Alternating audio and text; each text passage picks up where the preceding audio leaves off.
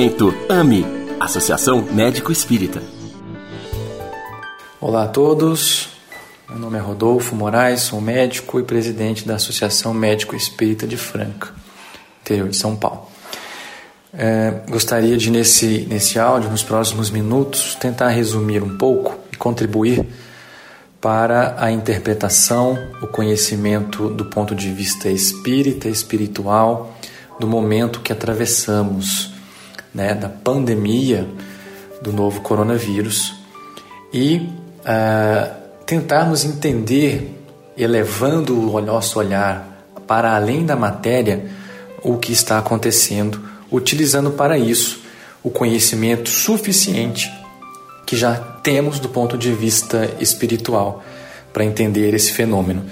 Começamos buscando no Livro dos Espíritos, na sua questão 737, cujo capítulo fala sobre os flagelos destruidores. É perguntado aos espíritos: com que objetivo Deus atinge a humanidade por meio de flagelos destruidores?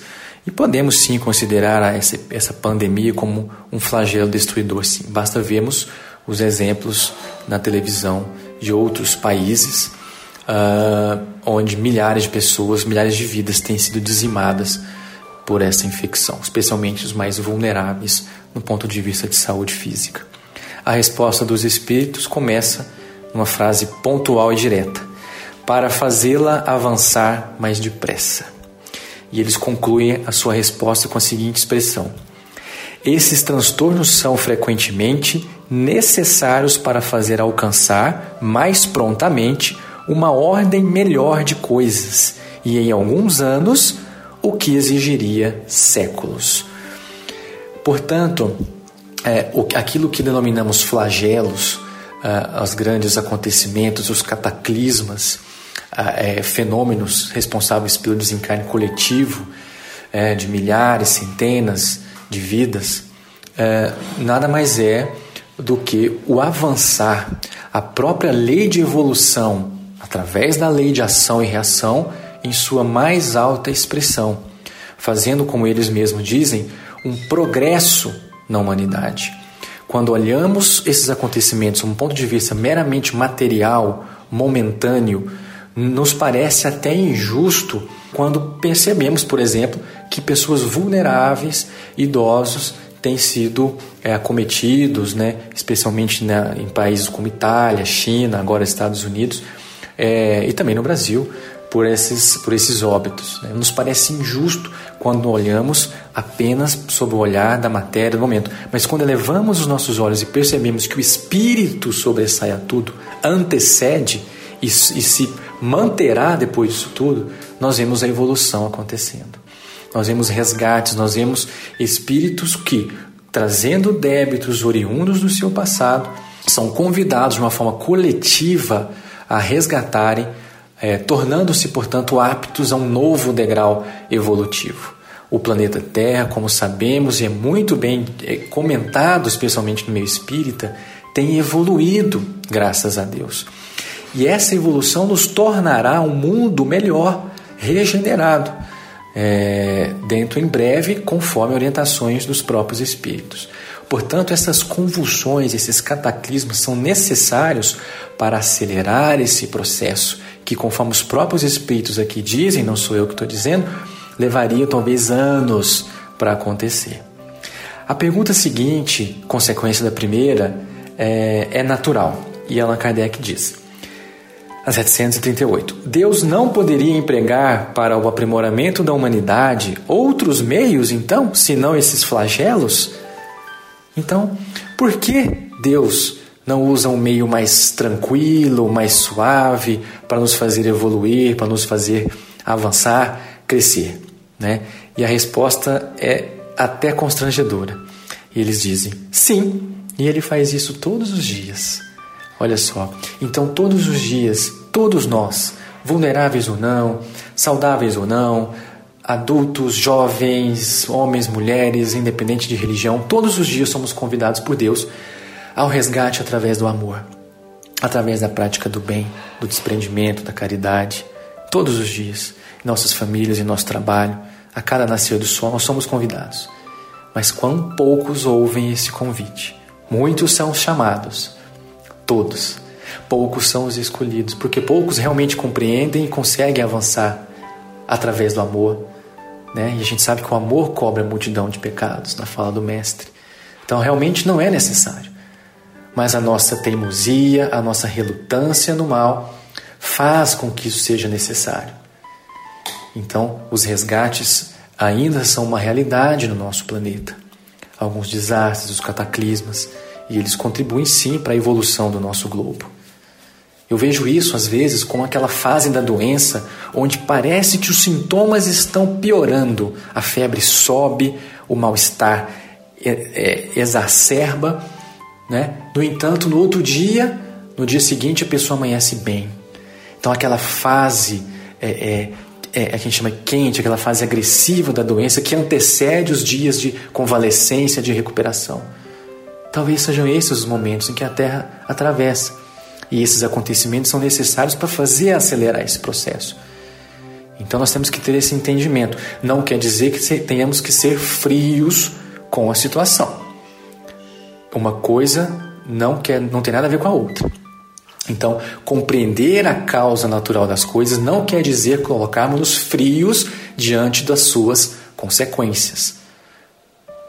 Não fosse assim, nós deixaríamos as pessoas que estão acometidas pelas doenças nessa pandemia morrerem à míngua, sob o argumento de que estão resgatando coletivamente o mal que praticaram. Isso é frio, isso não tem nada a ver com o Evangelho de Jesus. Muito pelo contrário, independente de qualquer tipo de causa, de lei de karma, de causa e efeito, precisamos usar todos os recursos ao nosso alcance para amenizar a dor do nosso irmão.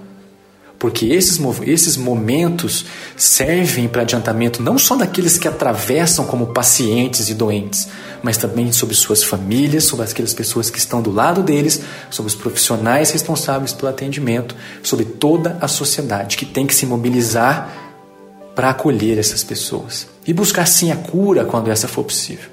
E se não, o alívio da dor e do sofrimento, sempre. Então, todos aprendem nesses momentos. Todos devem extrair lições desses momentos. Tá? Não só a pessoa que está ali, entre aspas, resgatando individual ou coletivamente, mas todos devemos buscar aprendizado nesse sentido. Né?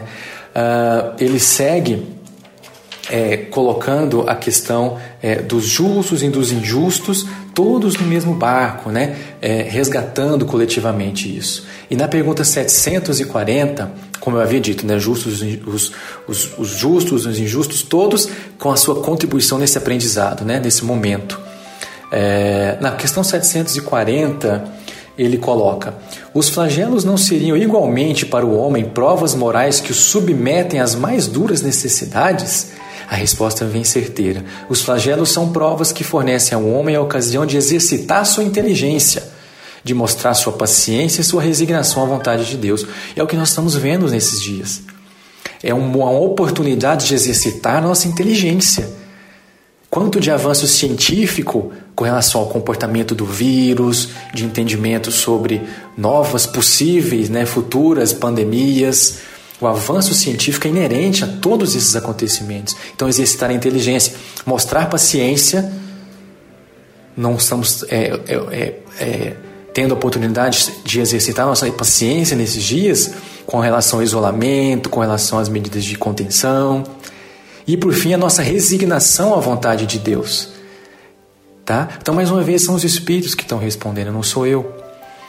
Então, é, e ele continua: e o orientam, o homem, para demonstrar seus sentimentos de abnegação, de desinteresse, de amor ao próximo. Então, é uma sagrada oportunidade de exercitarmos não só a inteligência, como também o nosso desinteresse, nossa preocupação com o próximo. Né?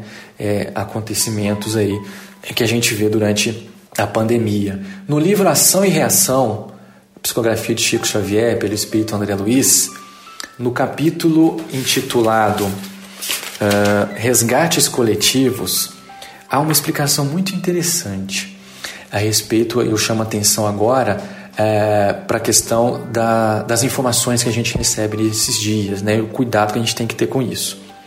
o instrutor espiritual, num dado momento da palestra, assim adverte André Luiz. Parece-me que não seríamos capazes de comentar um desastre de grandes proporções no campo dos homens sem lhes insuflar o vírus do medo, tanta vez portador de desânimo e da morte. Olha que interessante.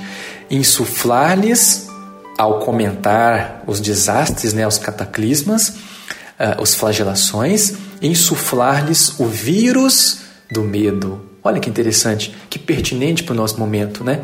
Qual vírus contaminou mais a comunidade mundial nesses dias? Será que foi o próprio novo coronavírus ou foi o vírus do medo?